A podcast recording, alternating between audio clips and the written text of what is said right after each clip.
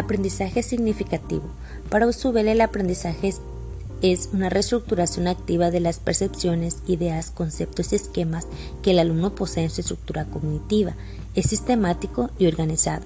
Los componentes que estructuran el proceso de aprendizaje son conocer la estructura cognitiva del alumno, antecedentes y conocimientos previos, un vocabulario y marco de referencia personal, para David Ausubel, el aprendizaje significativo es aquel que conduce a la creación de estructuras de conocimientos mediante la relación sustantiva entre la nueva información y las ideas previas de los estudiantes. Debe tener los siguientes requisitos para que se logre. Nuevos conocimientos, material de calidad, estructura y organización. Número 2. Predisposición para aprender, conocimientos y experiencias previas y distingue tres tipos de aprendizaje significativo, representacional, que tiene lugar cuando los símbolos arbitrarios pasan a representar un referente, conceptual, donde los conceptos indican las regularidades en eventos u objetos, procesional, que da significado a nuevas ideas expresadas. El aprendizaje significativo aventaja al aprendizaje mecánico por la, por la comprensión, el significado, la capacidad de transferencias, mayor retención y posibilidad de reaprendizaje puede darse un aprendizaje por descubrimiento y otro por recepción. El aprendizaje por recepción supone que el alumno aprende desde el momento en que recibe la información.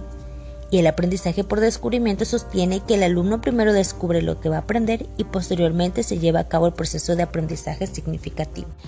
La concepción constructivista del aprendizaje escolar basa su idea en que la finalidad de la educación es promover los procesos de crecimiento personal en el marco de la cultura a la que pertenece el individuo. Schwell distingue tres fases del aprendizaje significativo.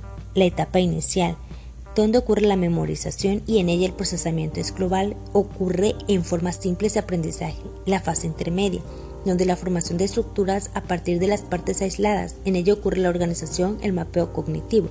La fase final, caracterizada por la mayor integración de estructuras, acumulación de nuevos hechos y manejo hábil de estrategias específicas de dominio.